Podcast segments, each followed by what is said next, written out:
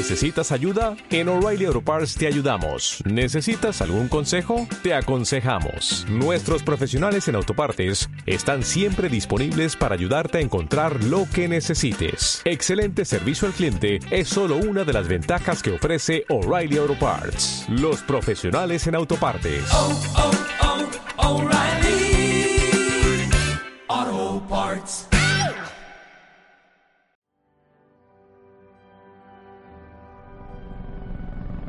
Llegado el momento. La ciudad está bajo asedio. Solo un equipo será capaz de defenderla una vez más. Ellos son Bat Señales. Eh, espera, espera, espera. ¿Bat Señales? ¿Qué clase de nombre para un equipo es ese? Si se llamaran Batman Incorporated o los Vengadores de los Grandes Lagos todavía. Y encima nunca hablan de Batman. ¿Pero qué coño es esto? Vale, vale, vale, ya lo digo. Bat Señales, el podcast favorito de Batman.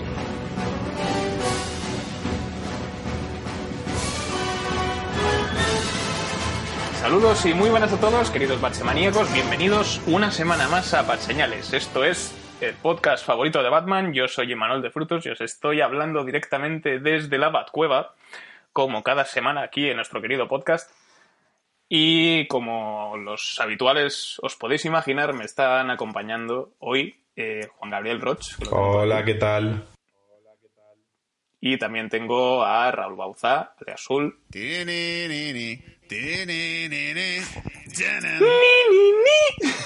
Y seguiremos con mis, mis, mis cosas de salido. Bien. Salida de rojo, sí, vamos a hablar 20 minutos solo de mariposa mental. y- y- y ¿Por qué ese nombre? Como te gustan las negras, ¿eh? Sí.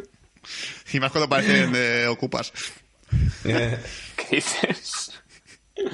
Bueno, como os podéis imaginar, en el podcast de esta semana vamos a dedicarlo casi exclusivamente a Sherlock la Holmes. película de X-Men ah, Apocalipsis es verdad. y a Sherlock Holmes también. Eh, la última peli- la última adaptación de los mutantes al cine dirigida por nuestro amigo Brian Singer, que para quien no lo sepa también es un habitual y el primer primero en dirigir la saga X-Men. Sí. También es responsable de la segunda y Días del Futuro Pasado. La, la frase es dirigida por Brian Singer. Otra vez. Exacto. Uy, parece que no te Porque, como vamos a explicar más adelante, el señor debería ya retirarse y dejar que otros hagan una peli de superhéroes decente. Eh, ¿Soy el único que le ha gustado o qué pasa? A ver, que no. A mí me- Que no- a mí me ha a entretenido, mí me ha pero- gustado, pero creo que puede ser más de lo que realmente es. Ah, vale. la va para mucho. Sí, eso sí. Y, y eso es lo que vamos a comentar en el programa de hoy. Vamos a explicar un poquito también de dónde viene X-Men. Vamos a hacer así un poco de, de resumen y de introducción porque nos gusta hablar de estas cosas. Todo lo que sea retrospectiva y nostalgia lo tenemos que mencionar. Entonces, Cuando era pequeñito. Retrospective. cuando era muy pequeñín. Por eso. Así que si estáis preparados y tenéis ganas de, de escuchar este podcast sobre la patrulla X, eh, estad atentos, no le deis al pause porque vamos a empezar lo que es ahora. Dentro música.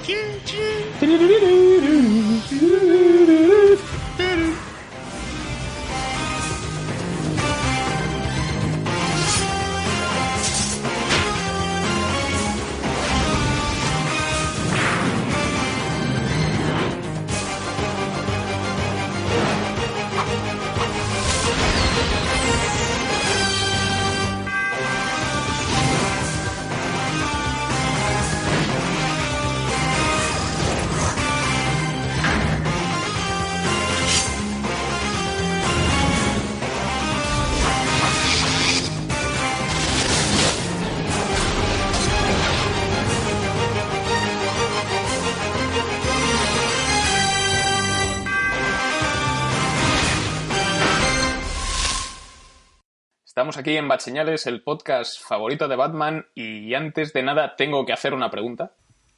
Oh. ¿Cíclope bueno o mal?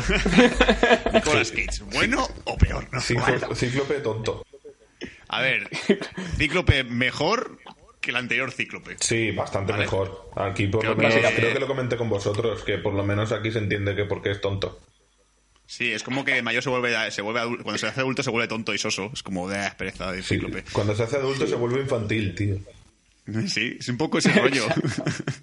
Sí, lo que como en realidad quería empezar por otra cosa, porque aquí nos gusta leer TVOs como cualquier hijo de vecino y además los X, pero los X-Men, yo no he leído muchos cómics de la Patrulla X, me gusta llamar la Patrulla X Imagínate yo que no leo cómics. directamente. Por eso yo creo, yo me imagino que Juanga igual o, o empezaste directamente con la peli o viste algún capítulo de la serie de dibujos cuando eras pequeño. Hombre, no, sería, sería poder. Era súper fan de la Patrulla X. ¿Te gustaba Pues, seguro que tu favor- seguro que querías el abrigo de júbilo.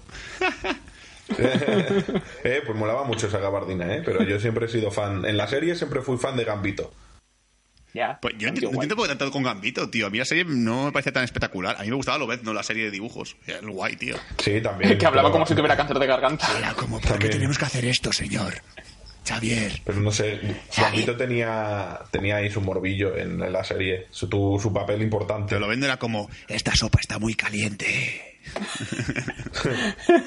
A mí es que mi favorito era Cíclope, tío. Ah, en el, en- No sé por qué. Ah, pues, pues lo tengo muy olvidado así de dibujos. No sé si era bueno o no. No, me- no me viene a mí así la cabeza. Era el, como en los cómics, como algunos que he podido leer de X-Men, donde Cíclope no da puto sida, como en la primera película de Brian Singer. El tío es, es el líder de- del grupo, de los X-Men, y se comporta como un líder. Es un tío responsable y sabe lo que es justo y tal. Tiene su roce con Lobezno, básicamente, porque se quiere, se quiere follar a su novia. Entonces, lo cual es totalmente normal y hay como una, con- tiene como un vínculo especial con, con Charles Xavier. Que es lo que mola de- del por eso me mola el personaje, aparte de que, joder, lanza rayos por los ojos, ¿sabes? Sí. Que a partir de ahora voy a empezar a llamarlo como le llaman en, en versión original. Charles Xavier. Xavier. ¿Qué cojones? Es, Sí. es no, se llama Charles X Xavier. Xavier. ¿Qué cojones, tío? Por eso- ¿Qué, qué, es- qué es Shakira? ¿Qué cojones? ¿Qué es esta mierda? Por eso, la X, de, o sea, la inicial de su segundo nombre, no sé si será de. Chorizo. Charles. Sí, ¿no? Chorizo. Xilófono. Xilófono. Charles Xilófono. Charles, Xavier. Charles Xavier. Me encanta ese instrumento. A mí también. ¿Te imaginas? Es mi instrumento favorito. y entonces, bueno, de- después de la serie de dibujos, aquella tan popular de los 90, donde aprovecharé para colar el tema principal, porque es un temazo de la vida. Eh, más adelante, allá por el año 2000, 20th Century Fox, después de que Marvel vendiese los derechos de, de muchos de sus personajes entre varias productoras cinematográficas, la primera que le echó huevos fue la Foxconn, la primera adaptación de los X-Men, protagonizada por Cíclope, Lobezno sobre todo, Jean Grey, teníamos también a Tormenta por ahí, el Profesor X, y el villano principal era Magneto, con, junto con su pequeña hermandad de mutantes diabólicos, con Mística, Dientes de Sable, Sapo, y creo que ya está. Sí, no era nada más. Y No, era ya. Sí, no me estaba nada el, más. el presidente de Estados Unidos que lo convertían como en agua, en aguilla. Y ya está. El Aquaman.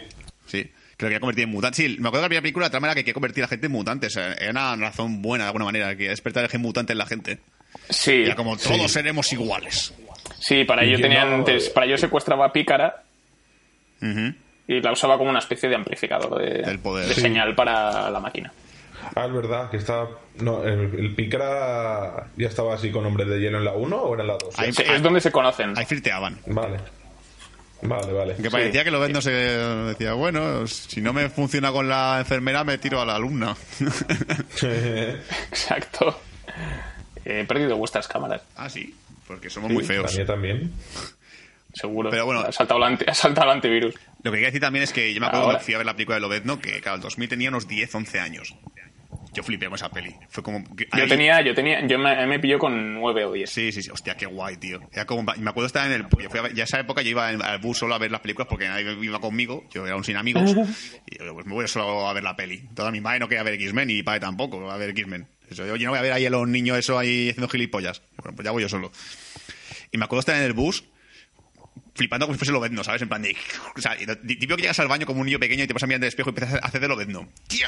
¡ah, ¡Tengo garras de metal! Sí. Coges el cu- ya. Coges el cuchillo de- de- del cajón de tu madre o de tu padre y empiezas a meterte los dedos ahí. ¡Soy Lobezno! ¡Mira cómo molo! Lo metías entre los dedos, yo directamente me los clavaba a ver si me daba. ¡Mira, mamá! Duele mucho, pero soy Lobezno! ¡Ah! Me regeneraré, mamá. Ahora puedo cortar el jamón como un gatito. Exacto. Sí, a mí, me, a mí me dejó bastante flipado, porque, joder, además te acordabas de la serie de dibujos y tal, y decías, a ver, no es lo mismo porque parecen sadomasoquistas, pero los poderes son iguales. Sí, sí, sí. Aunque bueno, luego, luego llegó la. Bueno, no sé si pasará a dos ya, pero bueno, la uno en general lo que me gustó sobre todo también fue el cameo de Spider-Man ese que, que no sé si a poner en la peli. Que era un Spider-Man super feo digital. No, que era un tío disfrazado. Sí, sí. que, aparecía, que aparecía y decía, ahora, ¿tienes ayuda? No, no, ya nos va bien nosotros solos. Vale, venga, hasta luego. Uy, y se iba ya como, joder. Sí, no, te, te lo, te estás, te lo estás inventando muy fuerte. ¿No era así? Era una toma falsa de, Sí, en el reel de las en el vídeo de tomas falsas que salía en el- que salió con el DVD. Ah, Hay un plano Vale, en el que pues- salen los X-Men corriendo juntos y se quedan parados cerca de cámara y tal. Y cuando llegan, aparece Spider-Man, por- un tío disfrazado de Spider-Man por detrás y se pone a posar con ellos también. Y ellos, no- y ellos se dan cuenta de que tienen a un tío disfrazado de Spider-Man detrás y se empiezan a partir el culo. que por cierto, te- tengo de X-Men en DVD la versión 1.5, que venía con estas Sí. eliminadas y algunas molaban, porque había escenas del hombre de hielo así haciendo un poco, flirteando con, con Pícara y era como, ah, mira qué monos. Sí, es verdad. Y esta también la tuve en DVD. Sí, que hacía especie como de rosa de, hie- de hielo, se la daba ahí y se rompía en el suelo, era como, para hacer flirtear con la chica esta, la No, rara esa, esta. es- no, esa escena sí que salía en la versión en cines. ¿Ah, sí? Sí, que yo recuerdo. Sí, que está el. Tienen eh, piros, comillas, porque estos van cambiando de actor cada dos películas.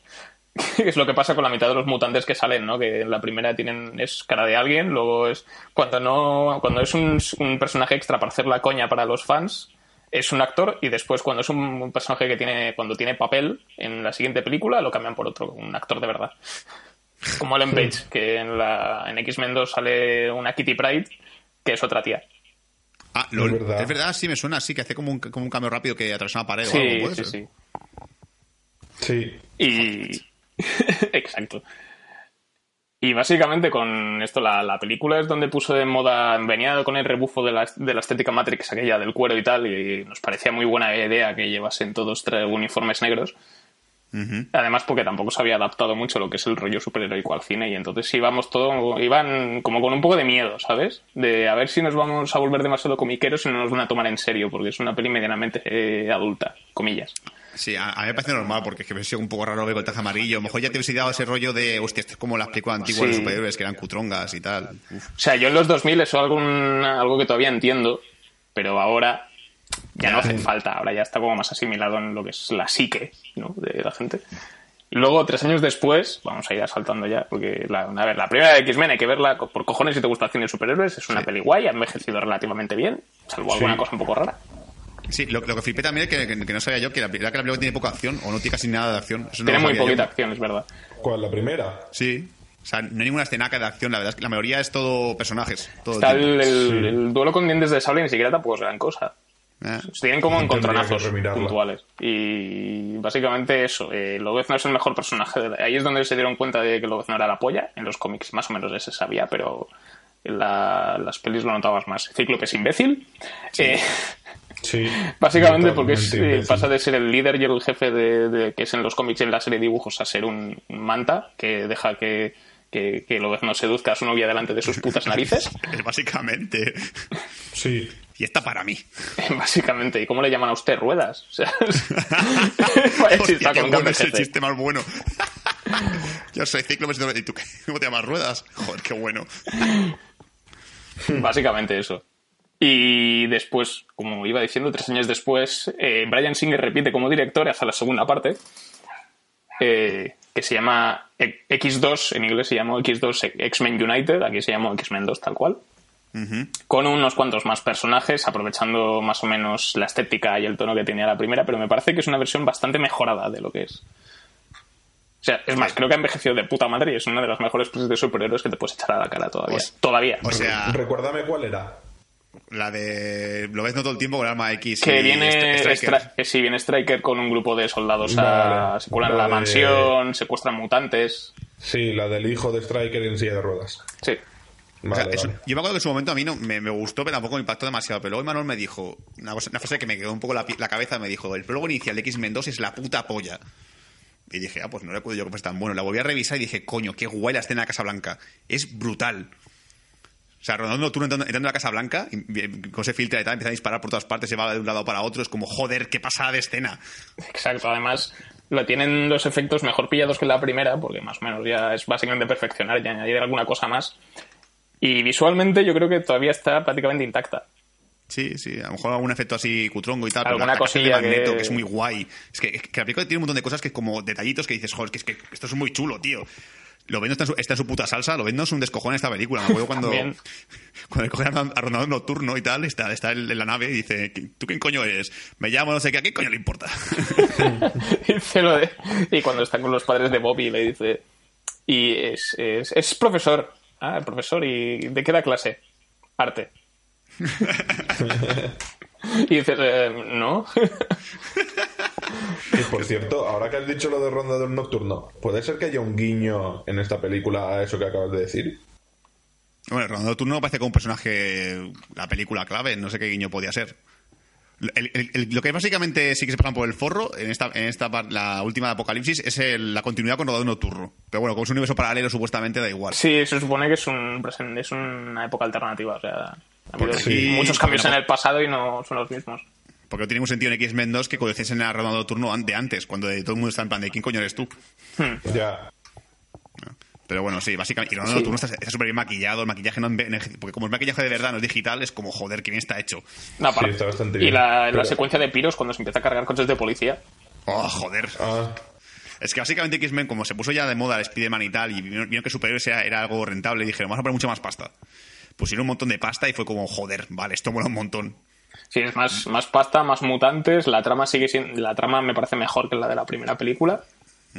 Y, es- y ese final, ese, fi- ese final es- que es como, joder, me cago en la puta, que se ha visto así de dibujos, es como, Dios, qué guay, qué guay. Va a aparecer Fénix. Y el cameo de Coloso que mola un huevo también. Sí, joder. Luego es un personaje que no han sabido aprovechar. Salvo en Deadpool, que tiene su gracia. Pero es un cameo muy chulo. Sí, sí, sí. Sí. sí. Pero joder, lo del Fénix cuando está en el fuego ahí y empieza a sonar el monólogo de a veces los mutantes evolucionamos, no sé qué, y nunca nos quedamos estancados. Es como, joder, vale, dame más. ¡Qué bonito! Y luego llegó X-Men 3. Y sí, y dices, bueno, eh, que además es año 2006. Iba a dirigirla Brian Singer, pero tres meses antes de que se empezase la producción de la película dijo, eh, eh, me voy a hacer Superman, que os jodan. Sí. porque por lo visto Brian Singer era súper fan de las películas de Superman y tal, y lo que pasa es que no, no lo demostró. Entonces, ¿de qué sirve ser fan de algo si no sabes canalizar tu pasión, no? Pues... Ahí se quedó. Como que la jugada le salió bastante regular. Entonces vino nuestro viejo amigo Brett Ratner, ese, ese gran hombre. que para quien no le suene es el director de la trilogía de Hora Punta. Y, Qué última- bueno. y lo último que ha hecho ha sido la peli de Hércules de, de Dwayne Johnson. sí. O sea, un tío muy normal. ¿Qué pasa que si coges a un director muy normal? Pues que te sale X-Men 3, que es una peli muy normal. Y dices, pues vale. Apareció en el séquito y todo, era hasta lleno de putas, era muy guay. Su mansión de, de putas de, de Rander. Es como, Sí, demasiado normal. O sea, lo mejor que saco yo de X-Men 3 es que a Mística se la ve con su forma humana normal y sigue estando igual de maciza. Sí. Sí, sí, X-Men sí. 3 es la decisión final. Sí. Sí, la de la Vale. cura para los mutantes. O sea, Sí. yo me acuerdo que en su momento la desprestigié y tal, pero la revisé y dije, vale, no es tan mala como, como pensaba. A ver, no es mala, pero es la peor. Sí, sí, tiene sus fallitos y tal. Es como, bueno, hay, hay- hay cosas muy guays, o qué sé. Que, que mates a Cíclope de esa forma tan, tan tonta es como, bueno, Cíclope no sé si merece esa muerte tan. Sí, es que es un personaje que no supieron aprovechar en las dos primeras películas y dijeron, oye, pues, tío, eh, Mátalo. ya, a toda por culo, joder.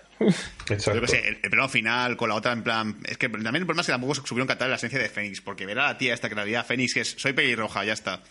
Soy Que Fénix. vuelva a haber guiños a la muerte de Cíclope en esta peli. Esta, así, bueno, aquí incluso en, Apocalipsis hace una coña sobre X-Men 3, que ya explicaremos más adelante. Sí, sí, sí, luego lo menciono. En la parte de spoilers, luego diremos. Pero dicho, a mí. X-Men 3 no me pareció tan, tan mala como recordaba, porque la dije, la vi y dije, bueno, pues sí, tiene sus fallitos, tiene su, su acción un poco así cutronga, lo del puente, que es como, bueno, bueno, y además cada vez Manito tiene que levantar cosas más, más grandes, pues que sea un puente ahora. Sí. Y luego metes a Ángel, que tiene un prólogo muy guay, pero luego se aprovecha súper poco. Ángel es como lo hemos metido para que la gente lo vea, pero no por nada más. Sí, muy desaprovechado. Sí, y me jodió muchísimo porque Ángel es uno de mis personajes favoritos. Y, y el prólogo estaba súper guay con lo del padre, él, él en el baño limpiándose las, las, las alas y tal, porque no quiere que su padre se, se cuenta. Es como, jo, esto mola un montón, pero luego es como, bueno, ¿para qué? Si luego aparece un poco al final y ya está. Claro, es un personaje que no se aprovecha. En, la en X-Men 1 tienes el prólogo de Pícara, que es un personaje que, que es importante para la historia. Y tiene sentido que la metas un prólogo, que además el prólogo está medianamente bien. Que además Pícara es otro personaje que no han sabido aprovechar. La saga de X-Men. Que Está todo, el, está todo el rato llorando y no haciendo nada. Con los guantes puestos todo el puto día. Además, en la serie de dibujos volaba y tenía super fuerza. Sí. Es joder, Sí. o sea, putada. Que, eh, es cosa mía, pero todas las películas de Brian Singer empiezan con, un- con unos orígenes de un, de un mutante nuevo. Es verdad, ¿no? Sí. Cada una tiene como el típico escena de orígenes de cada, sub- de cada superhéroe.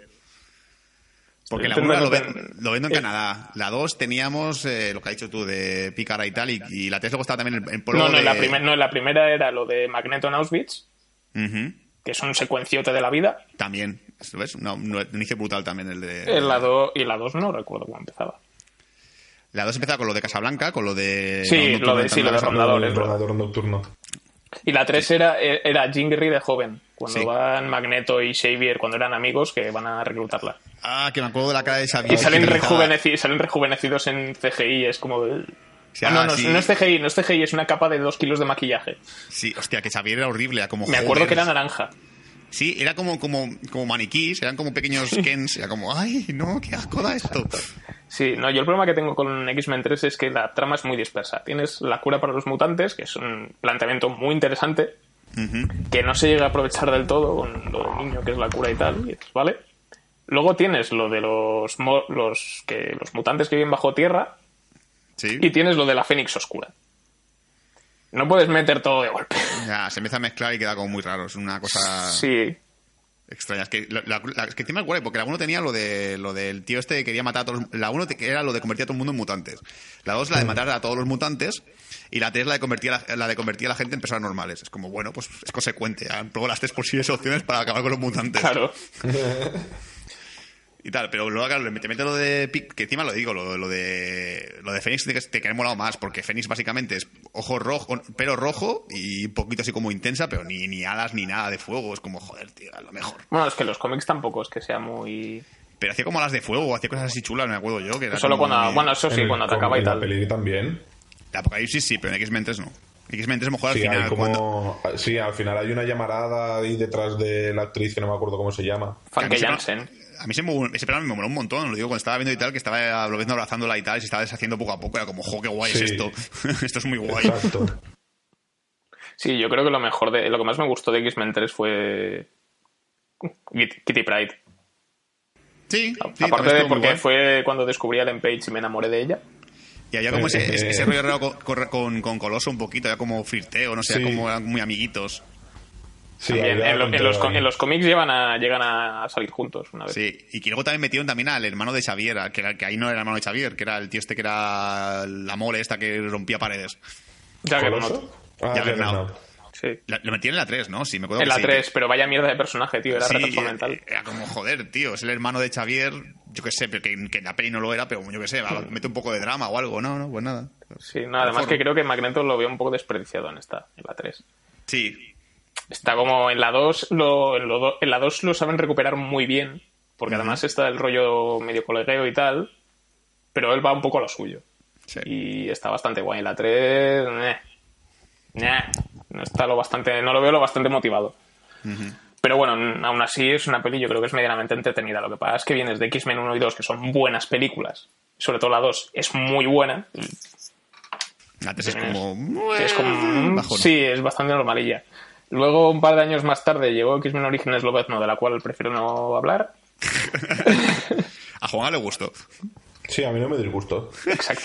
Que es- es- escucha, que espérate, que, que- que hay gente que no para de tiempo de defendérmela, ¿eh? Que ya, ya va cuatro, cuatro personas que me dicen, a mí me gustó mucho Origen y lo vendo. Yo, pues no sé, que le viste de bueno. Yo a mí no me gustó. Lo mejor, a mí lo que más me gustó de X-Men Origins Lobezno fue cuando se filtró la versión sin efectos digitales.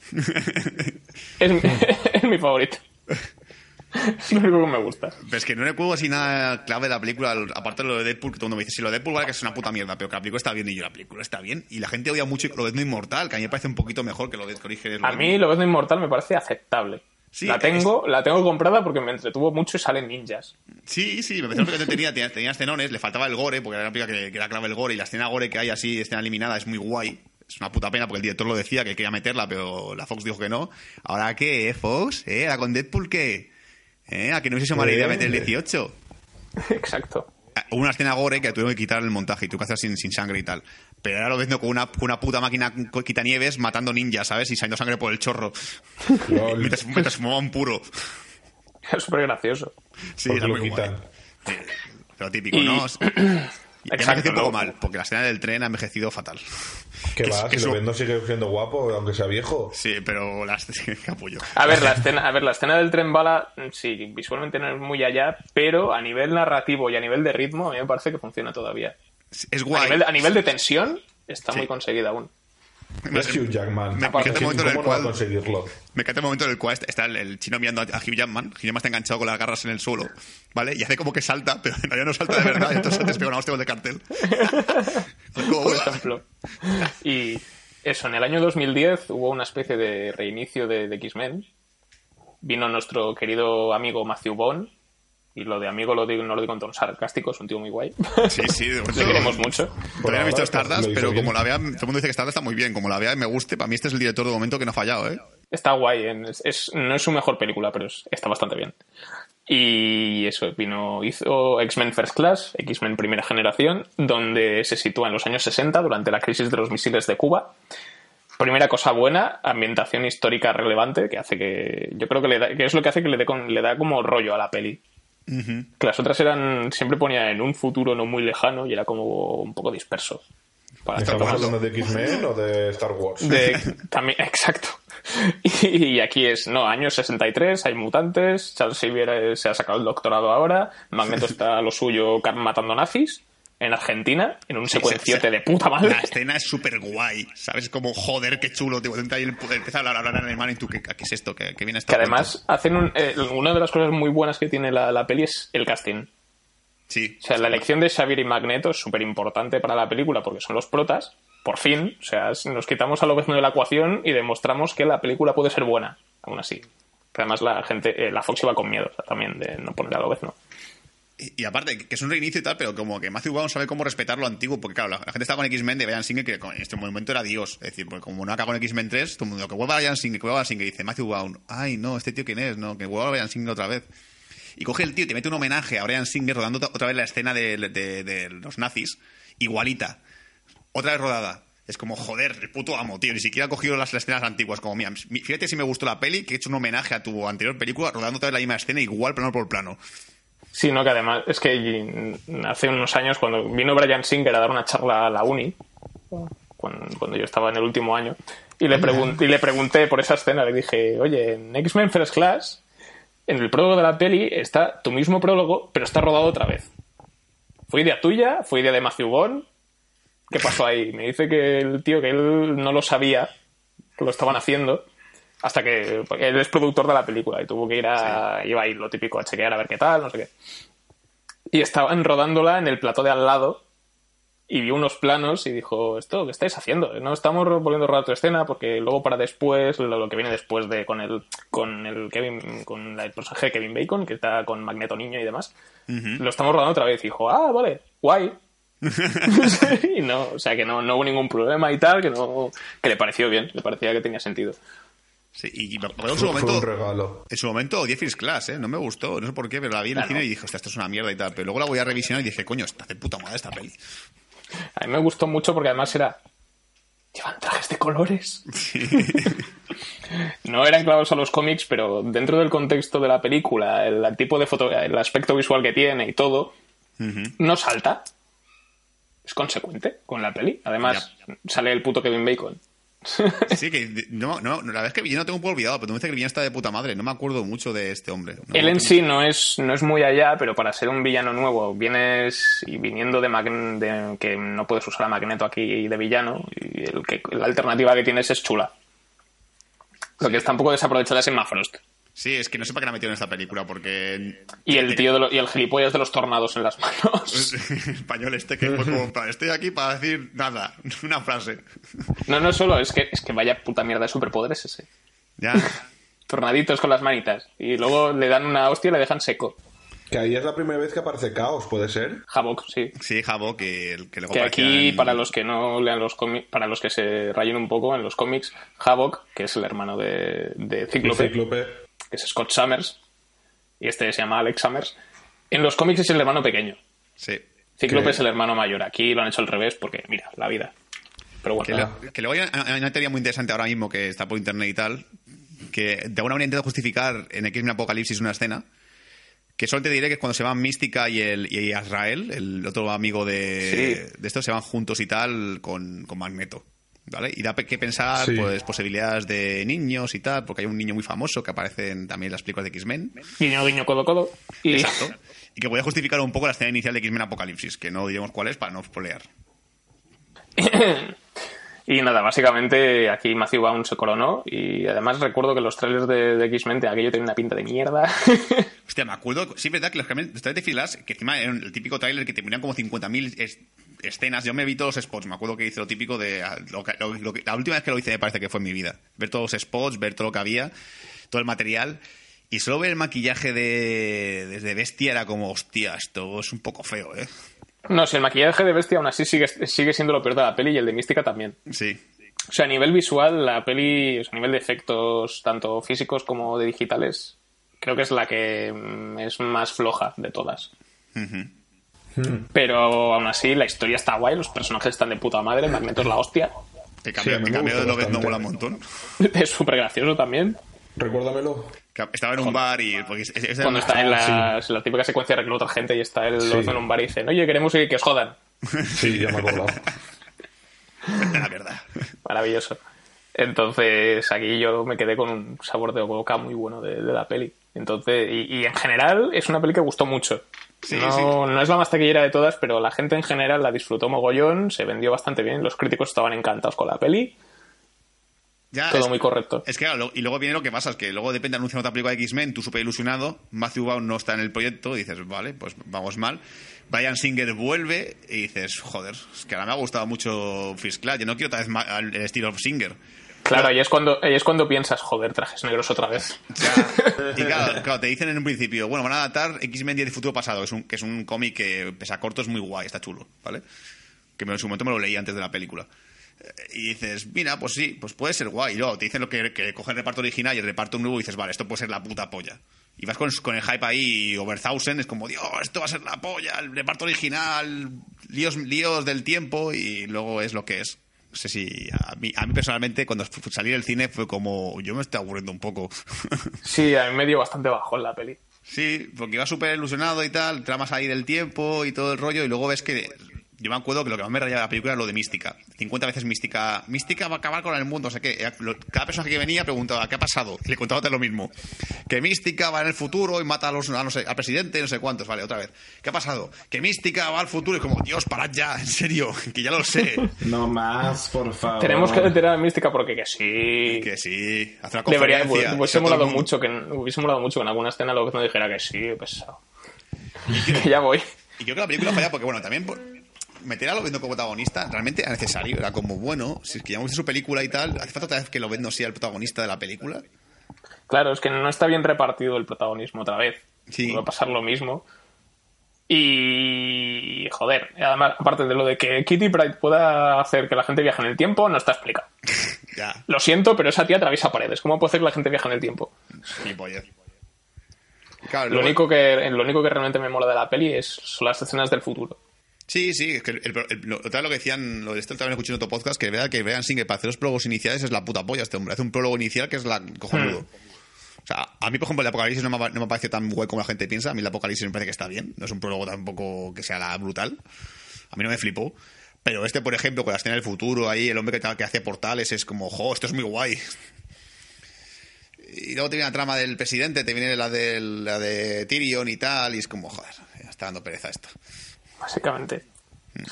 Luego también la película tiene un montaje extendido, que aquí a España, no llegó, pero en otros países sí, que es el Rogue Cat, se llama, porque el personaje de Pic se rodaron escenas con el personaje de Pícara que después no salió en la película. Que tampoco lo eché mucho de menos, sí que me dio un poco igual, pero la película mejora un poquito con este montaje. Tiene un poco más de, de ritmillo, hay un par de secuencias de acción nuevas que están bastante bien, en el futuro además. Y hace como que el clímax funcione un poco mejor, porque están mon- montadas con, con el final de la peli. Tiene un poco más de empuje, pero bueno, tampoco. Si alguien tiene curiosidad y si le gustó la Días del futuro pasado y no ha podido ver el Rock Cat, podéis ver el Rock Cat tranquilamente, están todos los efectos acabados, el montaje está bien, o sea, no. Tal. A mí es que no he vuelto a revisar desde el cine, así que imagínate lo que me gustó. Es que la vi y dije, es que es que digo que me dicen ahora mismo, "Oye, vamos a ver un día del futuro pasado otra vez. Ay, qué pereza. Sí, sí, podemos ver solo el principio y ya está. Sí, es que no, no tengo ganas de revisármela. Y mira que mi ejemplo X-Men 1, X-Men 2 y X-Men 3 me la revisaría. Y también, evidentemente, la de esta. Pero esta, no sé por qué, mi cuerpo dice no. El juego del estadio de fútbol y tal, me da, me da mucha pereza. Es como, ¿no? Y otra vez lo del estadio, ¿no? Paso.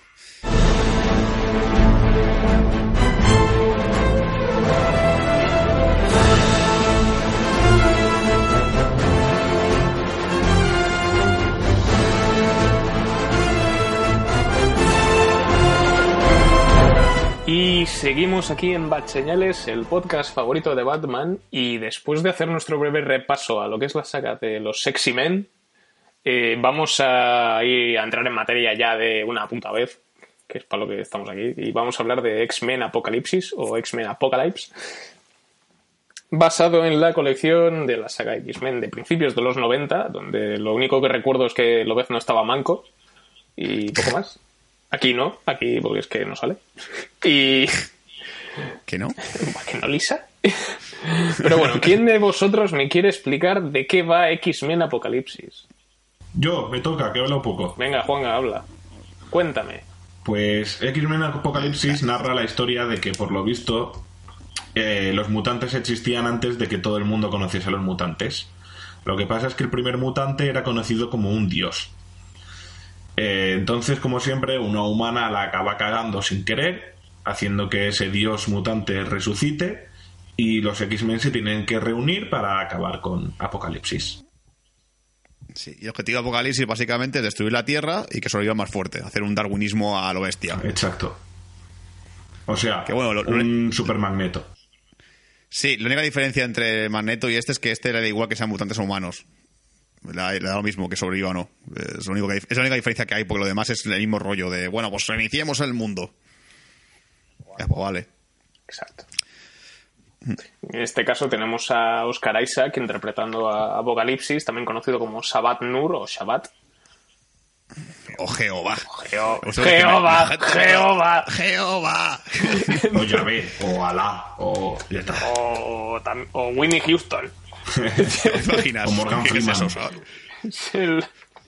Exacto. El- es el boss. Se llama Bruce Springsteen también. Sí. Soy vuestra ópera, pero nivel dios mutante. Que, ah, ya- ya agradezco de por sí, que esto tengo que decirlo, que no le han puesto un acento raro a este hombre. Como es egipcio, a lo mejor le ponían, pues voy a dominar el mundo. Ah, Pues, verás. Menos mal. Está todo lleno de infieles. Superpotencias Chao, infieles. Xavier, yo puedo contigo. esto, esto es fácil.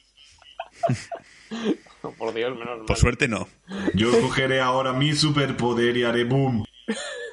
Allah Akbar. Entonces, Que hay un momento en el cual dice, yala, yala. también tenemos. Sí, sí, dicen yala, yala. tenemos a, a Oscar Isaac, como he mencionado antes, un actor al que admiro y respeto mucho. Lo cual me da bastante pena porque el personaje es un poco. Ya, ya. Es que en el fondo creo que lo que lo que jode el personaje de Apocalipsis es que el relleno, lo que es lo que no es Apocalipsis, mola mucho más que él. Sí. De sus formas. Porque todo lo demás de Apocalipsis se ve los trailers, ya lo que va a hacer, se ve lo de los misiles y tal. Es que no hay ningún spoiler, como ya sabes lo que va a pasar. Por suerte yo no vi ningún tráiler. Ah, pues mira, te viene bien. Porque lo de los misiles, por ejemplo, fue un plano del trailer. Que, era, se puede- que es un plano muy guay, porque es como, jo, qué chulo, los misiles ahí todos del mundo dando hacia arriba y venga, todo por culo. Pero ya lo había visto, ya lo sé. Yo no me acordaba. Ah, pues. Pues, nada, pues yo soy el raro. Entonces, lo que tenemos aquí realmente interesante es que está situada 10 años después de, de X-Men Días del Futuro Pasado, aunque misteriosamente parece que todos han, enveje- han envejecido dos años. Sí. Pero bueno, todos están bastante. Su, lo que es su status quo ha cambiado bastante. Chave- Charles por fin ha abierto la escuela oficialmente y Sí. está ahí educando niños y explicándoles sus movidas. Mientras tanto, Magneto se ha ido a vivir al culo del mundo, o sea, a Polonia, a hacer renders para The Witcher 3. Qué, guay es Magneto al principio. Qué guay Magneto al principio de la película y qué mal acaba la- lo que es lo que es Michael Fassbender en la peli. Yo Y es, no que cuando estaba, al- yo es spoiler. que cuando estaba al principio de la, de la escena de Magneto decía, hostia, estos X-Men Orígenes lo ves, ¿no? Cuando se va a la montaña, no lo he visto. es lo mismo, pero sin cortar leña. Y Sí. también por ahí, después de lo que ocurrió en la película anterior, Mística está considerada como una especie de heroína, cosa que todavía no acabo de entender del todo porque tampoco me parece para tanto. Yo es que no me acuerdo, no sé exactamente qué hizo esta mujer. tampoco me Supongo que se reveló Magneto al, final de la peli. ¿Qué? Sí, sí, al final supongo que se reveló. Se reveló de Porque, claro, la película de 10 futuro pasado es que, es que Místico iba a matar al presidente. Sí, Y al final, como que es Magneto el que lo va a hacer, pero ya lo, lo salva, ¿no? Ese rollo. eso, Sí. de eso trata. Algo así. Sí, bueno, bueno, Pues no sé. Ya ves. eh, O sea, Mística vale, pero joder, también lo hace el profesor X y bestia también lo salva y... O sea, había muchos mutantes allí. A nadie le importa a esos pobres hombres. Exacto. Esos luchadores. Y básicamente lo que vemos más adelante es Apocalipsis o Sabat Nur intenta- eh, reclutando a sus cuatro jinetes para poder conseguir la dominación mundial. Tienen que acabar con la televisión, idiotas. lo podía haber dicho la peli eso. Sí, que, que lo que que decir, lo que, lo que hemos hecho antes un poco así como avances, que la película no es aburrida, no es mala. No es una mala película. ¿No? El problema es que no destaca. Sí, lo que pasa es, Es que no el primer acto es un poco pesadete. Sí, sí, pero incluso, bueno, es que ya lo que, lo que siempre digo yo, es que ya los créditos iniciales es, de jubilación, ¿eh? Yo cuando vi ese, ese túnel ahí de Space Jam dije, hostia, tío, ¿en serio?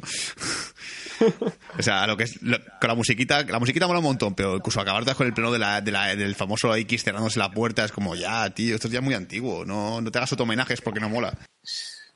Y además de con lo co- colortera que es Brian Singer últimamente, eh, el, el prólogo de Apocalipsis parece... Dices, anda, mira, el rey escorpión. Sí, sí, es un poco eso. Que a mí eso, a todo el mundo le flipa el prólogo de, de Apocalipsis, pero a mí no me parece tan, tan alucinante. Es como está bien.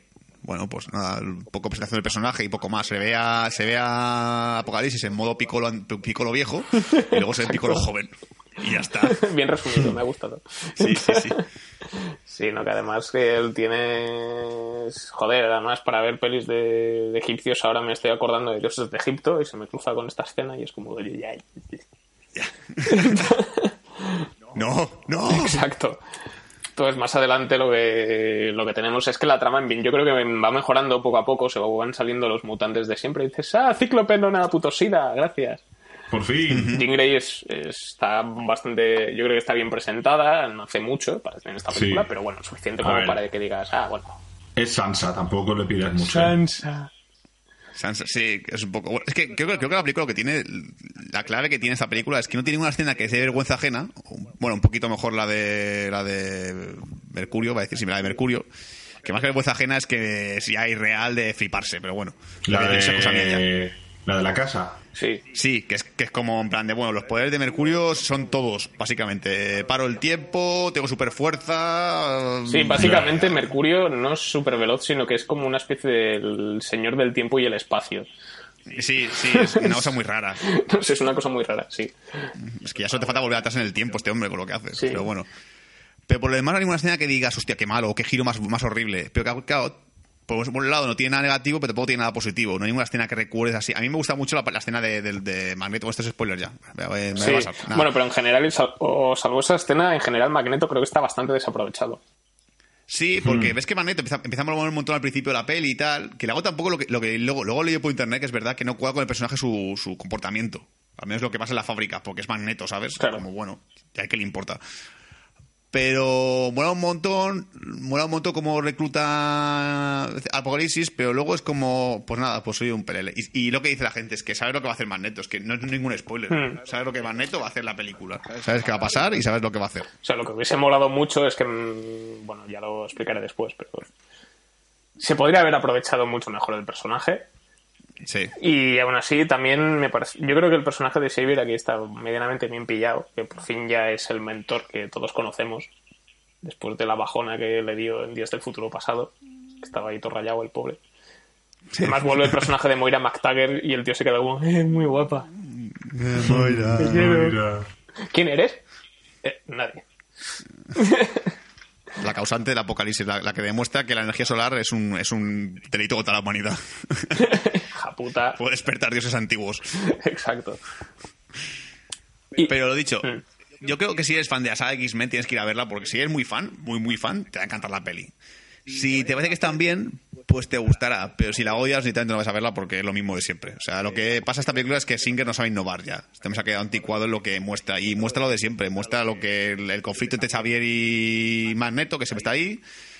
Eh, orígenes de personajes muy guays, que eso se lo hace muy bien también, los orígenes de cada personaje, de cada mutante. Eh, un par de así de diálogos entre relaciones de personajes que, se, que mola un montón. La acción como el culo, porque esto me la acción. En la 2 molaba mucho la acción, en esta no sé por qué. La acción es como muy bueno, pues está bien.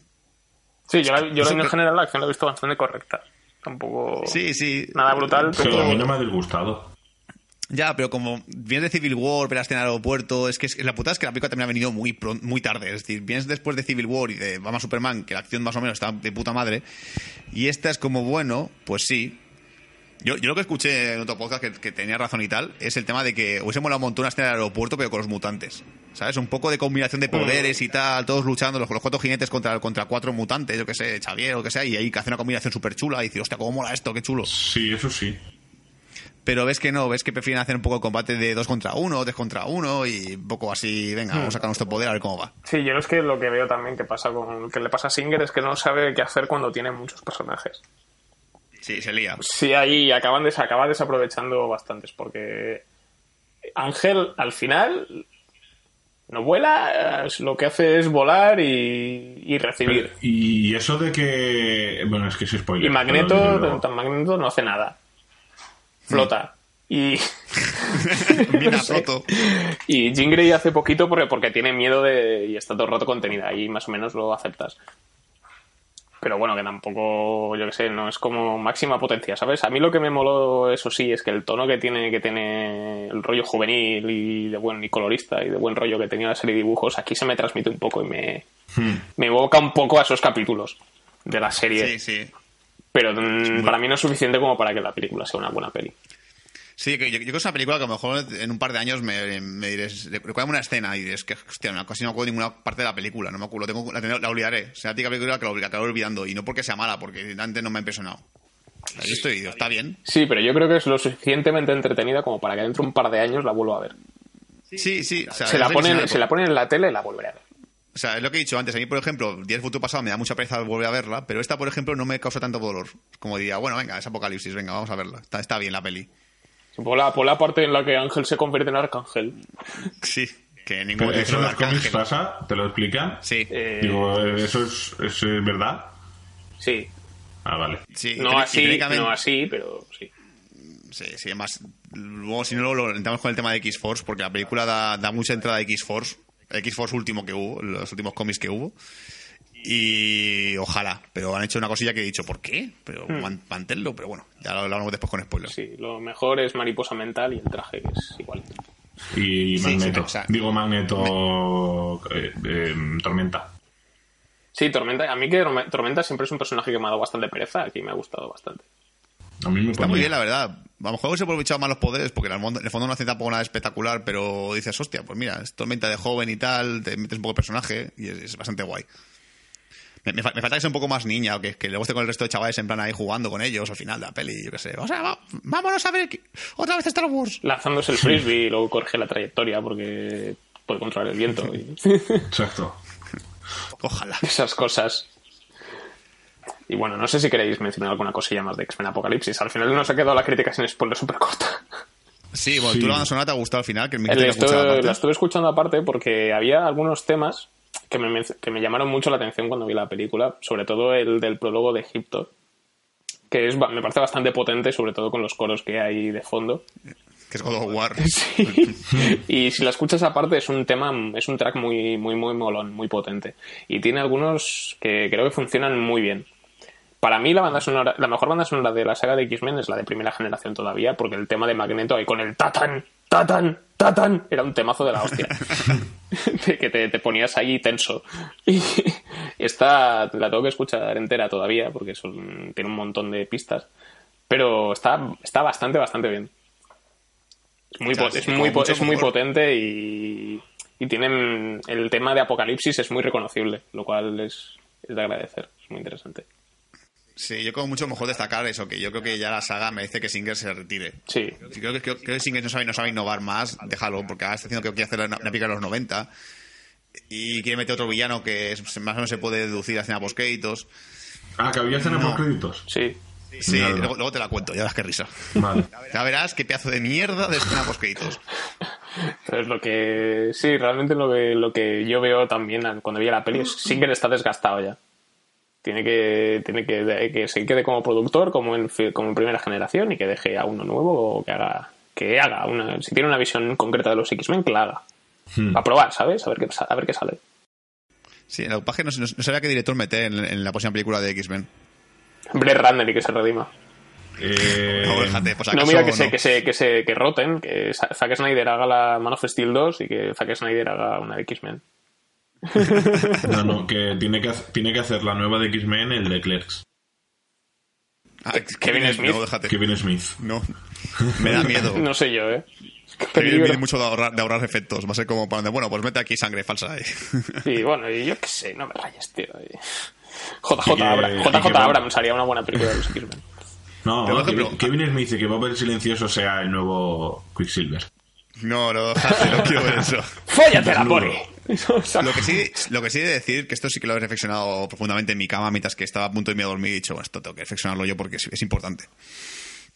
Ahora que la Fox ha visto que el filón de las películas de superhéroes para mayores de 18 años está bien, que Deadpool ha funcionado y tal, yo, por ejemplo, X-Men sí que no la vería para mayores de 18 años. Si me anuncian ahora mismo X-Men para mayores de 18, diría pues, que no sé qué puedes hacer que sea exactamente espectacular con la, con la, con la edad. Bueno, Realmente no hace esta... falta.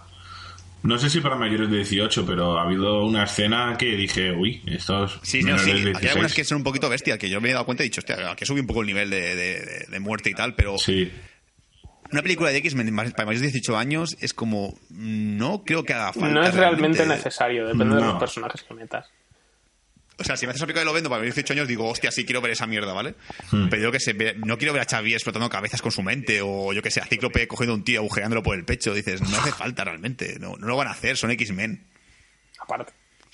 Como mucho por meter a Magneto matando gente con metal ahí, pero en plan más bestia. Pero es que también tampoco hace falta. No, no creo que esa película de X-Men para 18 años la solución. Creo que realmente es hacer una película de los 90, pero un poco más rollo juvenil, mucho más así adolescente, muy, muy rollo así esto.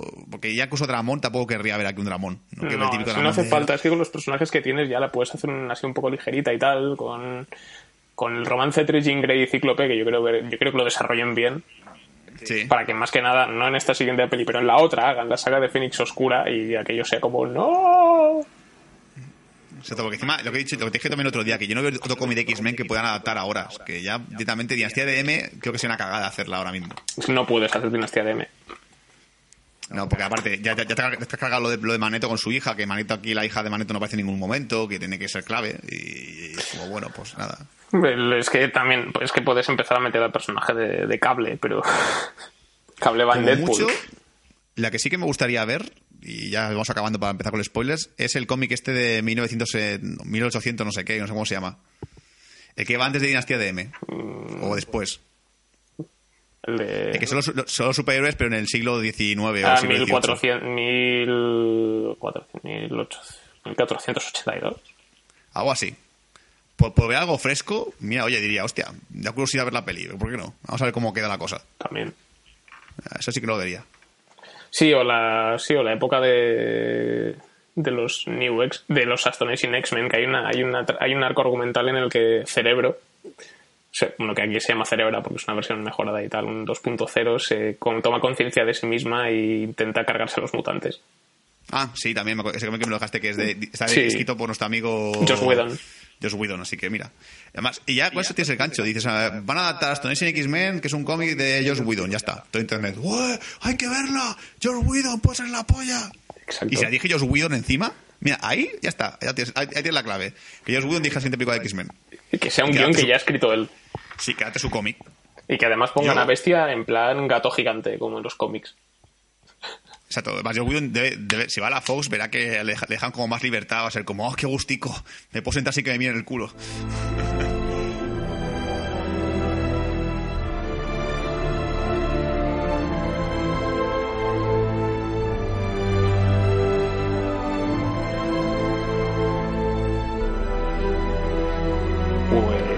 Estamos en Bad Señales y vamos a hacer nuestra crítica con spoilers de X-Men Apocalipsis. Eh, a ver, La familia de Magneto. Yo me pensaba que era Bruja Escarlata. yo Yo quería, yo pensar que era Wanda también. Pero creo que en 10 futuro pasado había empecé como de flashback de, de Mercurio y se veía que tenía una hermana pequeña en los brazos o algo así. No, era una foto. Una foto. Y al final, pues no la metió ni nada. No. Ya. Pero bueno, claro, este, este personaje, ¿sabes quién es, Imanol? Esta, porque esta tía que contó los pájaros y tal, ¿es nuevo? Se lo han inventado. Tenía tres hijos, Mercurio. eh, Tenía varios, una de, ellos es- serie. una de ellas es Polaris, pero no tiene ese poder. Ya, es que eso, porque claro, luego, luego te da a entender como que, el, que el, el hecho de que la forma del cajo de Magneto tenga forma de pájaro es un homenaje a su hija. Pájaro. Ah, claro. Pero dices, no, no me suena a este personaje de nada. Es, es como un poco Minerva, no sé, es muy- una cosa muy rara. No sé qué es este rollo. Ni puta idea. Pero hay que decir que esa escena, aunque sea mm, lo que he dicho yo antes, que no tiene sentido que Magneto salga un humano en la, en la esto. ¿Para qué quiere tapar su, su esto? ¿Para qué quieres salga un humano si tú eres Magneto? Es como... Además, Porque- quedaría mucho mejor que que era guay, porque ya te pones el personaje Magneto en su clave, que de repente la apla- a- aplaste al hombre y tal, y que a él le da igual, ¿vale? Y es eso que mata a la familia por otra cosa, por otro motivo, que el tío que sea haga una burrada y mira, y, y descubran que es Magneto. Pero salvar un humano Magneto, dices... Supongo que para entender que tiene una parte buena, pero dices, sí, Magneto no hace esto, no salva gente. O que, o que él tiene un accidente en la fábrica y el que está a punto de matarse es él Sí, exacto. y lo evita con sus poderes. Ahí está la cosa. Por ejemplo, ahí sería clave porque dirías, hostia, qué guay y tal. Pero que ve que Magneto sea una persona y tal. A lo mejor para, que la escena sea un poco más dramática por el tema de que viene a la gente y él como que sienta un poco más rabia hacia los humanos porque ha salvado a uno y, la, y luego se han vengado de él. Pero siendo Magneto un personaje tan potente y tan conocido ya, no hace falta hacer este drama, este, este diatriba de que ha sido bueno y, la, y encima han castigado a los humanos. Creo que ya con el hecho de que mate a su familia ya basta para que decir, está cabreado. Es Magneto. Sí, es que también, además, tiene el mismo problema que el personaje de Mística, que es mala, buena, luego es mala, luego es buena y luego, Luego- sí. volver a ser mala dentro en la siguiente peli. Ver, más o menos lo explica un poco ahí, que dice que intentó ser como Charles les dijo. Hmm. Pero que Sí. la muerte de su familia le hizo ver que aunque fuese bueno no cambiaba nada, que el mundo seguía siendo una mierda. Ya, ya, ya entender como que odia a los humanos porque ellos, porque ellos le odian a ella. Es un poco ese rollo. Es decir, ¿para qué tengo que respetar a la gente que me odia a mí también? Sí. Ya, un, poco, se- un poco como un poco la filosofía de Magneto. Pero a mí hay que decir que la escena de, de la familia y tal de, de Magneto me, me parece genial. Me- me- es que- es que yo estaba viendo la película y he dicho, hostia, qué guay es esto, me mola un montón más. Me incorporé en el asiento, es como, ojo. A lo mejor dices es relleno, es paja, pero joder, qué guay ver cómo coge el tío la medallita de su hija y empieza a matarlos a todos. Ah, en el cine, Ah, sí. en el cine, en el cine hubo uno. ¡Ah! Cuando mataron de repente con la, con la lanza, con el arco ese con flecha, que dice con arco y flecha. Sí. Ya ves. Tío, tra- tra- Trae palos con clavos, no tengo arco y flecha, que es esto, el siglo XIX. No, con clavos no puedes, que es magnético. Pues yo qué sé, pues haz otra cosa, pinchos con madera, pero no hagas un. con flechas y. es una- una muy rara. Cuando ves que lo matan y todo el mundo estuvo en el cine, ¡Ah! Ha matado a los dos. Y es como, ah, pues sí, qué guay. Mola, mola, esto mola. y ahí cuando dices tú, uy, se va a cabrear, se va a coger un rebote con esto, que vas Sí. a ver. Aquí muere gente. Seguro, seguro. Pero a mí esa escena me moló un montón. Pero claro, luego, eso, te- cuando tiene un apocalipsis. Bueno, no hemos hablado del prólogo de apocalipsis. A mí me parece que es un prólogo muy normalito, no me parece tan espectacular. A mí me recordó a los Power Rangers. Sí, ese rollo, bueno, están ahí los egipcios y tal. Ves que ya hay, ya hay miraditas de este tío es un hijo de puta, hay que matarlo. Y dices, joder, hay que, ma- hay que matarlo así, hay que, construir la, hay que construir la puta pirámide para entrarlo con ella. Hay mucha pereza en hacer eso. Por si acaso. Se nota que ellos no pusieron muchas piedras, ¿eh? No. No, he puesto mucho derrumbarla. A mí Pero- lo que, lo que me sí. choca más de- con lo de la primera y todo eso es cuando ya la, la caga la Moira. Ah, Que, de- a ver la ventanita y dices, Sí. Ana, que también. ¡Qué coincidencia! A mí, me, gust- a mí me gustan los moritos que estaban rezando al, al- al- al cadáver de Apocalipsis o lo que al, al- al- esto y dices, ah, ah, no pensamos en darle el sol, no pensé en ello. Uy, es, es verdad, eso sí era así. Ah, Sol ¿Qué carga, Sol carga pirámide. Te lo dije, Ahmed. No me hiciste caso, Te dije, no, no, no sol. hace falta Sol. Con rezar basta, sobrevivirá nuestro Dios. Exacto. Pero en general, que luego dices, hostia, a mí este tipo de cosas me, me rayan un poco porque ves que una, una cosa tan estúpida como me deja la ventana abierta al resucitar a un dios es como, joder, tío, en serio, tan, tan, tan chorra te que es el motivo por el cual revivía. Pero bueno, tiene sentido con el prólogo y tal, pero no sé, me raya un montón. Y ha dicho, el el- la escena esta de los créditos iniciales me parece súper fea, tío. El túnel este del tiempo, súper raro, que parece que dejan como con venas, es como, tío, que es que, que ese año ya 2016, déjate de No sé, yo en el momento en el que en el túnel veo, veo las putas avionetas esas Dije, ah, qué asco. Qué claro, feo, tiene que poner una esvástica porque, claro, como es judío. y los odia, pues venga, pues vamos a ponerla. Exacto. Es más, en, en todas las putas películas de X me mueven a Auschwitz. Joder, dejad a Auschwitz en paz. Exacto, vale, ya tenemos, ya hemos hecho las coñas antisemitas del día. Sí. Hemos tardado una hora, ¿eh? Ya, ya, pero bueno. Y sí, no, y además más adelante tenemos tenemos eso ahí a Xavier con sus movidas en el colegio de ay qué felices somos.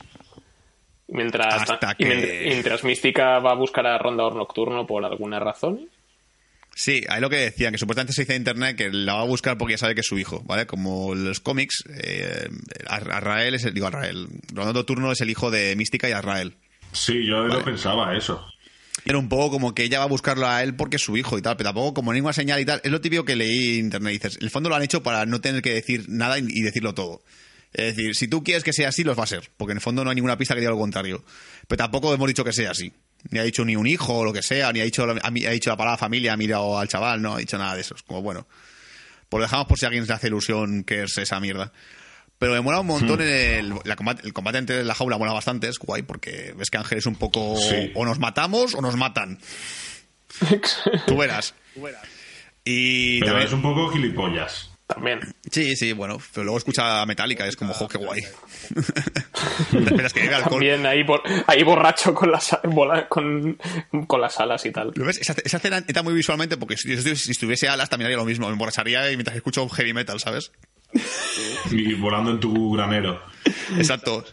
Es como a la mierda, os odio, humanos, hijos de... Parece Ben Affleck en Dogma, es como os odio, hijos de puta. ¿Verdad? No, no, no Ben Affleck, era Matt Damon el que se emborrachaba. Eso, eso. No, además que... ¿Ves? ¿Ves cómo tiene que ser Kevin Smith el próximo director? Está claro. Sí, a mí lo que me, lo que me parece un poco absurdo es que ahí tienen pequeños momentos así un poco ridículos. Porque en Egipto, cuando conoce a Tormenta, Apocalipsis, que se carga a los tíos esos y mete uno dentro de la pared. Sí. Y hay un plano en el que en el fondo, el- o sea, el tío está dentro de la pared pero sigue vivo. Y está todo forrado en, en piedra o yeso, lo que cojones sea eso, pero mueve los ojos aún. Sí. Y me recordó a Hot Shots. y me entró la risa. poco sí. No, el Sí, que no, y el personaje de, de Tormenta yo creo que está bastante bien pillado aquí.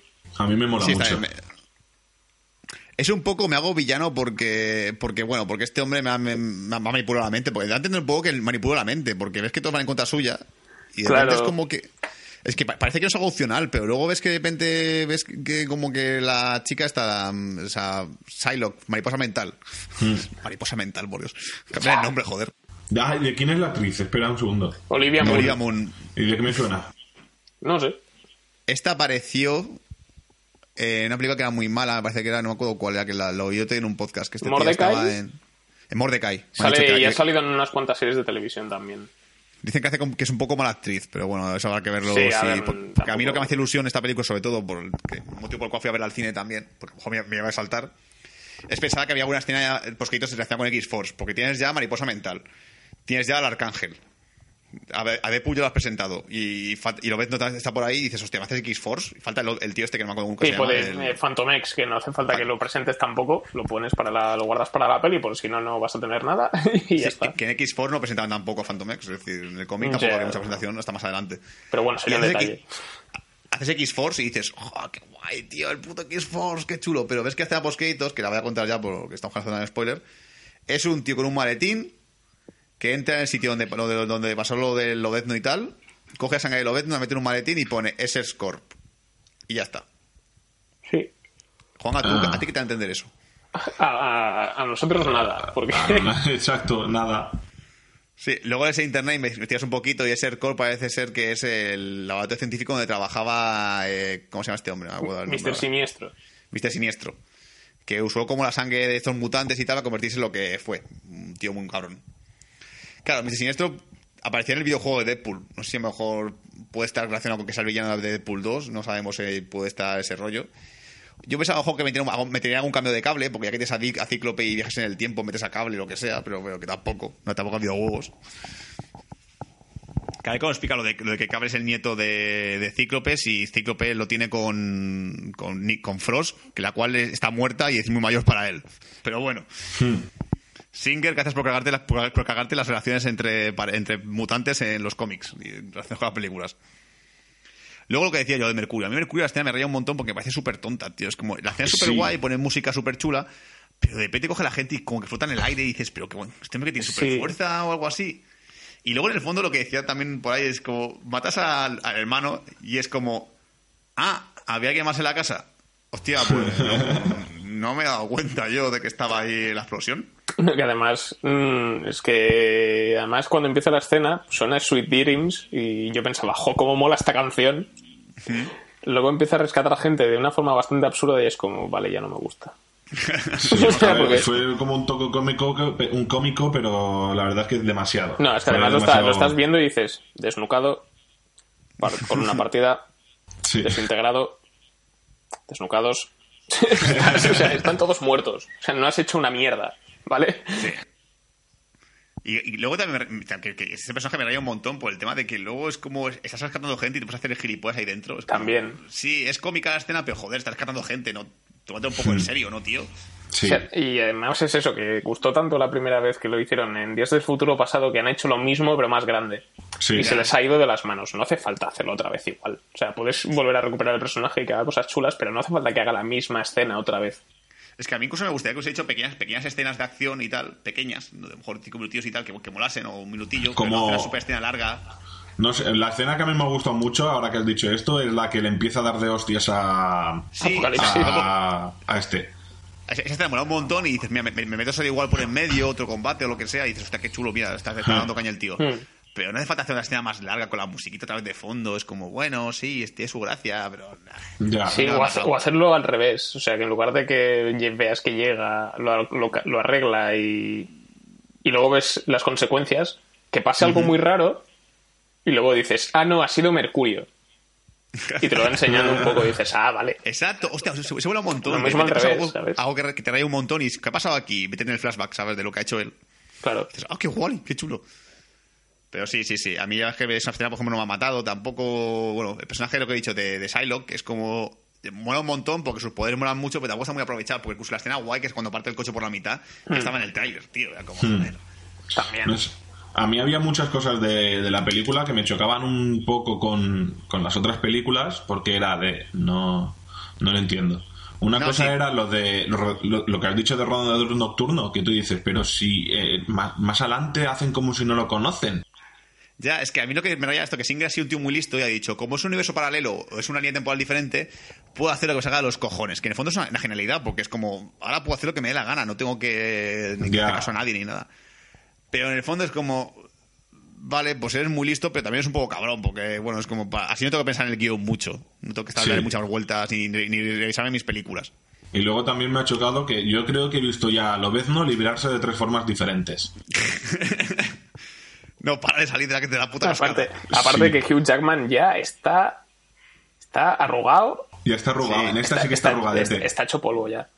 El tío. Ya, y, y tampoco la escena de acción mola porque es Lobezno, pero, pero no es tan gore como pensabas, o dices, bueno, está bien, pero no, no hacía falta tampoco. O sea, a mí lo que me gusta es que tiene las mismas pintas que en el cómic de Arma- X, pero Sí. que la escena tampoco mola y tal, porque mata a mucha gente, pero tampoco...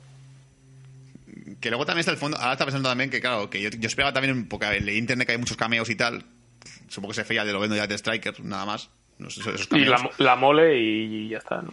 Y la mole, sí, pero poco más. Pero pensaba que esa capacidad de Deadpool, luego dije, pero ¿cómo va a aparecer Deadpool? Se aplicó ocurre en los 80, tío. La mole es el que vence a El Ángel. go- sí, el gordo ese. Vale. Que luego también dices, ¿cómo coño va a hacer X-Force si Deadpool es mucho más mayor y está en el futuro? Es como, bueno, pues nada. Exacto, es como, bueno, pues a la mierda, ¿no? No. a ver, que la X-Force ha tenido varias formaciones, ¿no? Pero Ya, bueno, y también si está cable por en medio puedes meter, llevarlo al pasado. pueden hacer que viajen en el bueno. tiempo. Eso sí que molaría, que viajaran a la, a la, a la secuela de, de los X-Men de los 90. Es que Uy, sí. con, con- con el buen rollo que hay con Ryan Reynolds, tío, yo qué sé. De repente, así como gag cómico, aparece Ryan Reynolds con la cabeza de zombie de, de- de Deadpool. Que, que, o sea, aparece del tiempo, típico que es como en Terminator, aparece de repente así, ¡brum! dice, mierda, tío, esta no es. ¿Qué ha pasado aquí en esta peli? Eh, Apocalipsis. ¿Apocalipsis? ¿Ese tío quién es? Bueno, vale, vámonos de aquí. Por ejemplo. Metes ese cambio y dices, te escojas en el cine y es como, venga, hasta luego. Y ya está, hostia, qué chulo, coño. Pero no, no ha habido cojones. Pensaba que a lo mejor había huevos y tal. Y así más escenas de película, no recuerdo ninguna que me guste mucho. Creo que se, se nota un montón que, no, que, que la japuta de la Jennifer Lawrence dijo sin maquillaje. Y sin maquillaje toda la puta peli. Exacto. Y luego cuando, y cuando sale azul se nota que lleva la peluca roja encima y que le tapa la melena rubia. Es muy putrongo. Ay, Eh, tengo que yo decir, no sé. Manol, que a, mí- a- a mí me sobra que Mística tenga tanto papel ya en las películas. Es que no hace falta. Es que ahora ya han dicho, ya ha dicho Mística que no volverá a las películas y McCoy y Fassbender no vuelve. Yo he dicho, mira, si, echa- si quitan a Fassbender y a McCoy, no sé qué película de X-Men puedes hacer porque creo que ahora mismo son clave y creo que se puede explotar más todavía. Pero si quitas a Mística es como, pues vete. Sí, es que es un personaje que tampoco da tanto de sí, ¿sabes? Pero claro, en el momento en el cual quitas a Fassbender, no sé qué película puedes hacer de X-Men. Creo que sin, sin Maneto y Xavier, una película de X-Men, pues no, otra vez. Sin, a ver, sin a Xavier no lo puedes quitar. Salvo. No. Y a Magneto puedes hacer, puedes oxigenarlo de vez en cuando, porque yo creo que el personaje debería descansar en una peli. Porque Ya, lo pones pero- siempre como villano, villano, villano, villano, villano todo el rato. Ya, te raya Cansa un montón, poco. sí. Y además que también en, en X-Force igualmente, en el X-Force que nosotros conocemos, Xavier no sale. Porque el jefe es Cíclope. Es verdad. El que monta el equipo es Cíclope. Ah, y, y no sé que, que me raya un montón porque no me fijé en el cine y ya tengo que volver a ver esa escena porque no me fijé y no me di cuenta de ello. Que la, la escena final, cuando entra a la sala del peligro, lleva los putos trajes originales de la peli. De la serie- Aparte, la serie de- sí, sí, sí. No me di cuenta, tío, no vi los putos trajes. Joder, ¿no viste, los, ¿no, viste los, ¿no viste los colorines? No, Sí. no me di cuenta. Y, y estoy buscando en internet como desesperado, así encuentro la, la formación con los trajes y tal, pero encuentro una, zona muy, una, foto, una foto muy lejana que se ve rondando el turno con, el, con las botas rojas Sí. y tal. Pero no he visto ninguno más y no se ven bien. Y es como, jo, mierda, quiero ver los putos trajes. No me di cuenta en su momento. Sí, sí, el, ma- el más oso es el de Jean Grey, pero Cíclope lleva uno muy parecido al de la serie de dibujos, que es azul con las cintas amarillas. Sí. Joder. y, Mística lleva, y. Mística lleva el típico azul y blanco en los cómics. Pues no, no lo vi, tío, joder.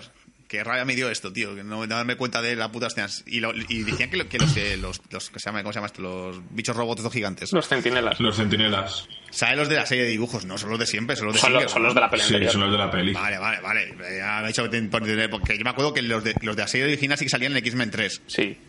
Que Bueno, salió, un- salió una cabeza de uno. Una cabeza de Sí. ellos, que era la, la original, pero no había ninguna esto. Yo no recuerdo que saliesen así. Por Lo cierto, dicho, bueno, sí, sí. Ahora ¿Qué? hablando de spoilers, ¿qué era eso que dices que relaciona con la 3?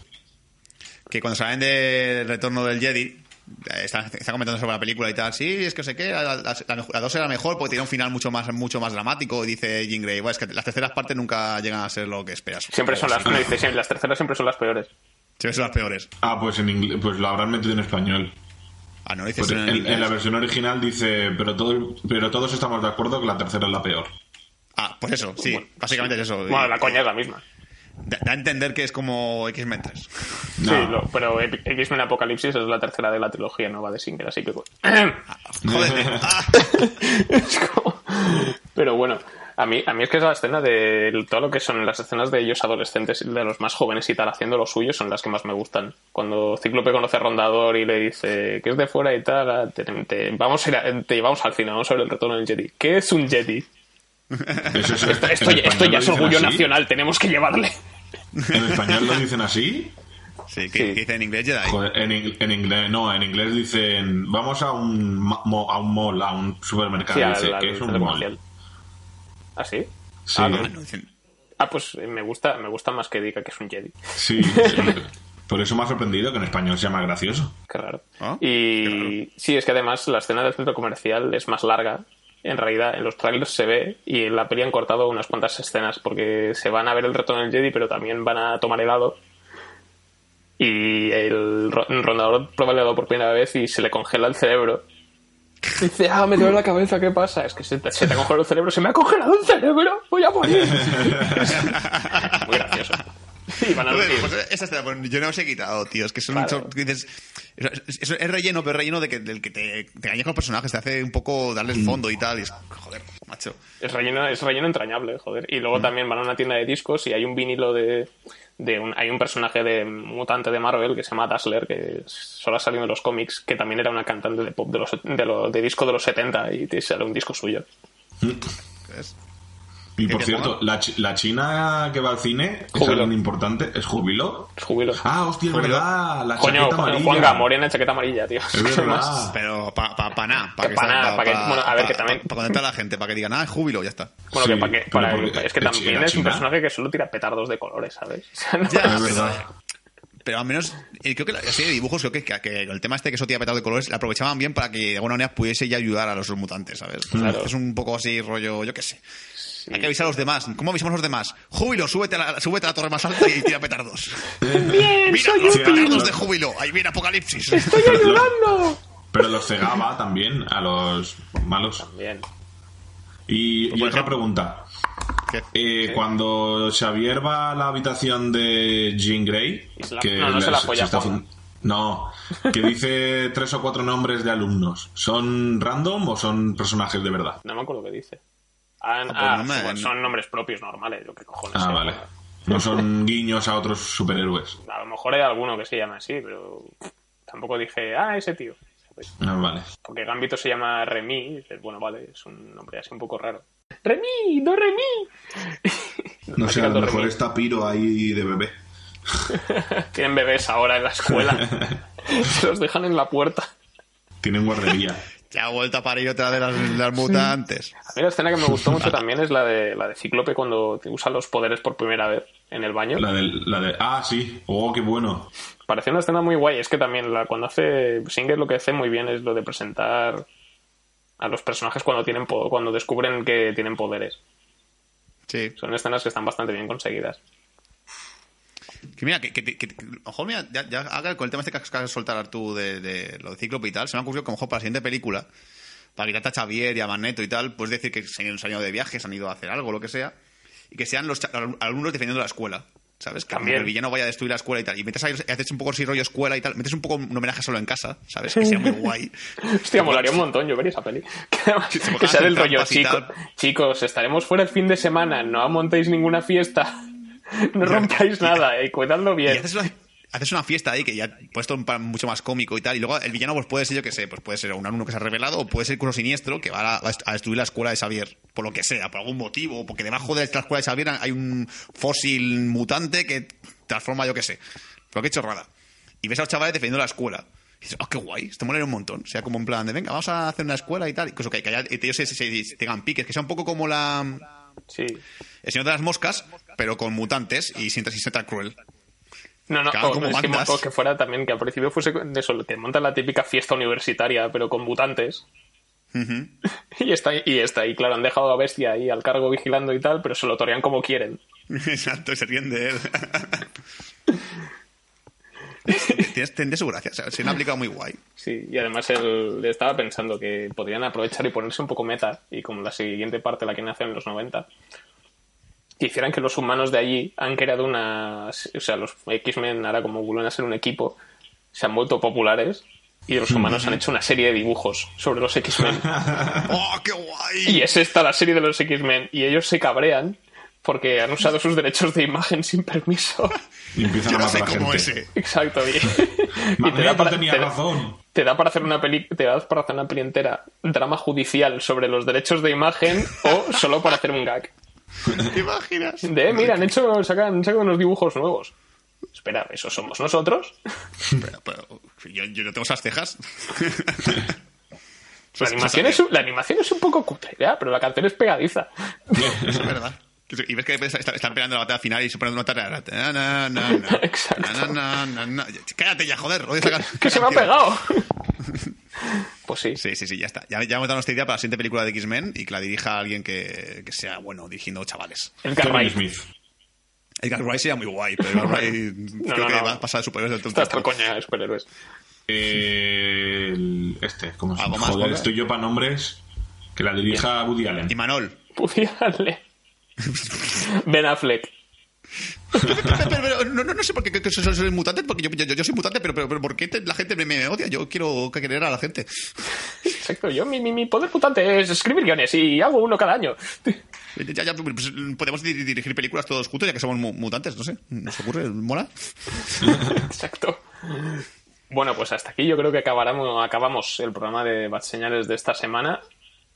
Esta ha sido nuestra opinión sobre X-Men Apocalipsis. En general, resumiendo mucho, película entretenida, con muchos efectos, muchas cosas bonitas, una banda sonora muy potente, cosas muy aprovechables, pero en general creo que estaba un poco por debajo de lo que viene siendo no solo la saga en sí, donde las primeras siguen siendo las mejores, sino que está un poco de, de las pelis de superhéroes de este año, está un poco por Ahí, debajo. ahí, está ahí, ahí. Está probadita, bien. Con Baba Está Superman ahí. ahí peleándose un poquito. Sí, a mí me ha gustado. A mí me parece mejor como Superman. Pero bueno, es bastante inferior a Civil War y bastante y mucho y muy inferior a Deadpool. Eso seguro. Después Sí, son hombre. mejor este año. Exacto. Luego ya veremos a ver qué tal es Escuadrón Suicida, pero hasta entonces. Eh, es y todo este, que no me queda todavía. Es verdad. Joder. no se acaban nunca. Ya se acaba el año ya. Con esas dos ya creo que no hay más. Exacto. Luego también para la semana que viene no sé qué vamos a hacer porque no estrenan nada. Estrenan la lista de. Maravillas, pero mm, mi, mi No cuerpo dice no. Yo paso. El cuerpo y no pienso pagar por ver eso.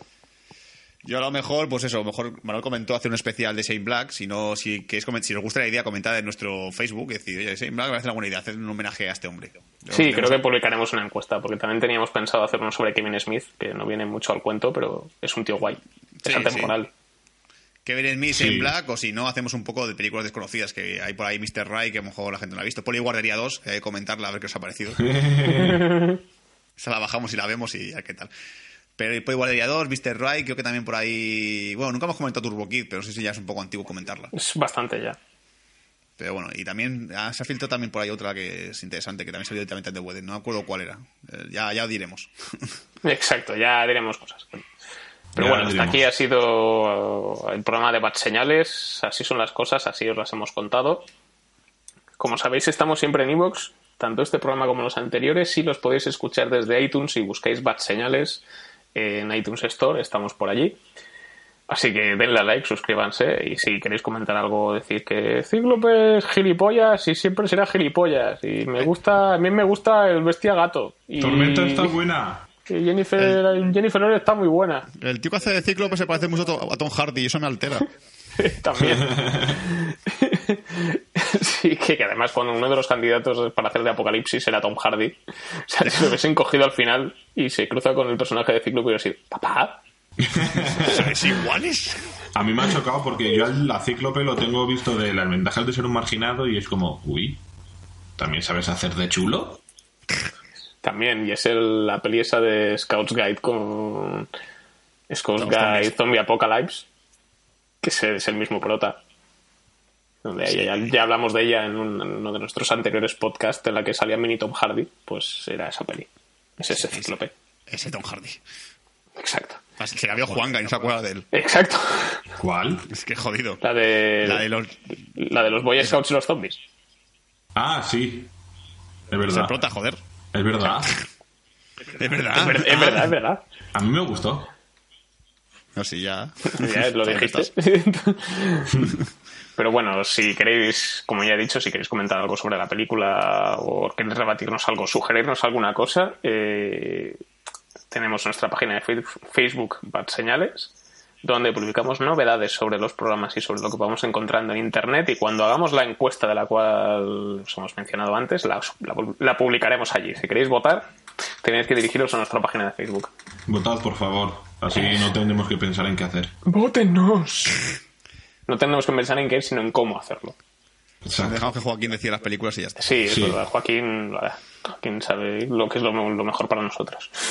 Exacto. Él, él los cuida, los protege. Exacto. Bueno, nos, nos vemos en el próximo programa. Esperemos que os lo hayáis pasado bien, que hayáis aprendido cosas y que odiéis tanto Orígenes Lobezno como nosotros. Menos Juan Hasta pronto. Hasta luego.